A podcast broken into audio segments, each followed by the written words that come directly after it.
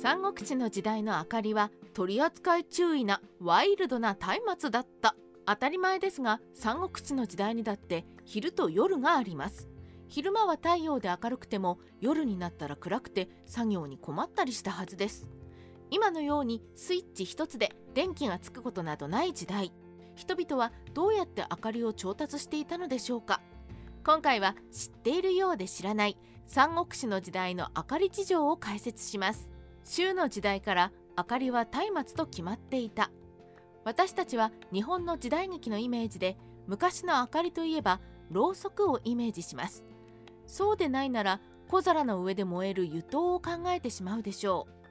う。しかし漢の時代にはろうそくは蜜蝋として入ってきてはいましたが輸入品でありとても高価で日常で使えるような代物ではありませんでした。油灯は宗師に山木は自ら切られ交尾は自らいらるとあるようにすでに春秋戦国の頃にはありましたが植物油は発明されていないので牛やヤギの油を小皿に盛った重視でとても高価でした。山木は自ら切られ交尾は自らいらるの意味は世の中の役に立つものはそのために人に利用され天寿を全うできないが役立たずは無益であるために災いを受けずかえって長寿するということ。代わりに利用されたのが薪を紐で棒に巻きつけた松明です。この松明実に古代の周の時代から宋の時代まで2000年近く中国における主な明かりの担い手でした。もちろん三国志の時代だって明かりといえば松明だったのです。当時の学校には明かり係が存在していた。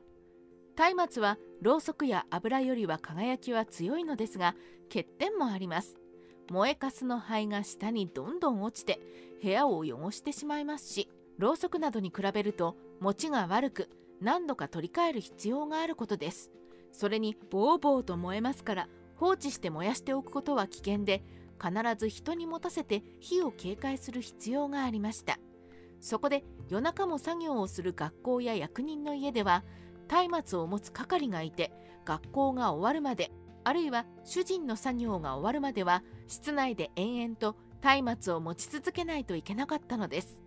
学校の場合には弟子同士で松明の係を交代して回していますが役人の家の場合には一晩中松明を持ち続ける係の人は大層しんどかったであろうことが想像できます。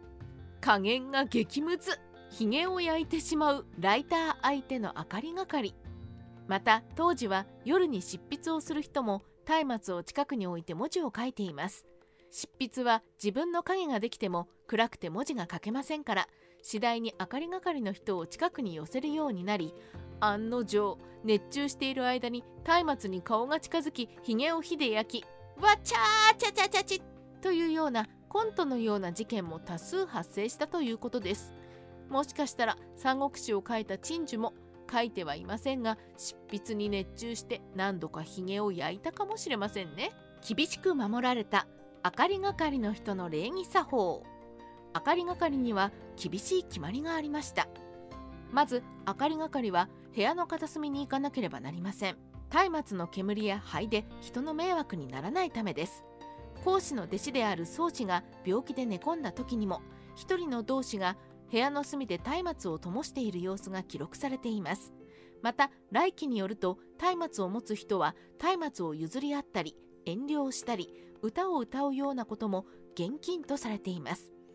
このような行為で気が緩んで誤って松明を落としてしまうとやけどや火災の危険があったためです。明かり係の人は必ず松明は左手に持ち真下には灰落としの皿を置いて灰はすべてこの皿に落ちるようにし仮に衣服に灰がついたら必ず右手で払い落とします。予備の薪を近くに置いて燃えている時間を見て新しい薪を松明に差し込んで火が絶えないように工夫しました。三国志節約術。宴会は始まるまで真っ暗だった。宴会は仕事が終わってから始まることも多く夜になることもあります。しかし当時の人々は松明の消費を節約するために出席者が全員揃うまでは松明はつけないようにしていたようです。宴会が始まるまでは室内は真っ暗ということですが長時間続く宴会では松明の消費もバカにならないのでそのようにして経費を節減している家庭も多かったようです。始まるのを待っている間出席者は本も読めないし真っ暗で何もできないのでさぞや退屈だったでしょうね。三国志ライターカワウソの独り言。さてこの松明にはもう一つ不便な点がありました。それは密談ができないということです。夜中に不穏な計画を練ろうとしても必ず部屋の隅で松明を持って立っている部下がいて邪魔です。今と違って当時の夜は静かですからひそひそ声は嫌でも松明係に聞こえてしまうことになりました。このようなことから陰謀を巡らす時には湯刀を使うか外に出て月明かりの下で話をするかいっそのこと昼に相手を呼んで密談するしかなかったのです昼に行われる陰謀ってなんだか間抜けな感じですね本日も三国志の話題をごちそうさま。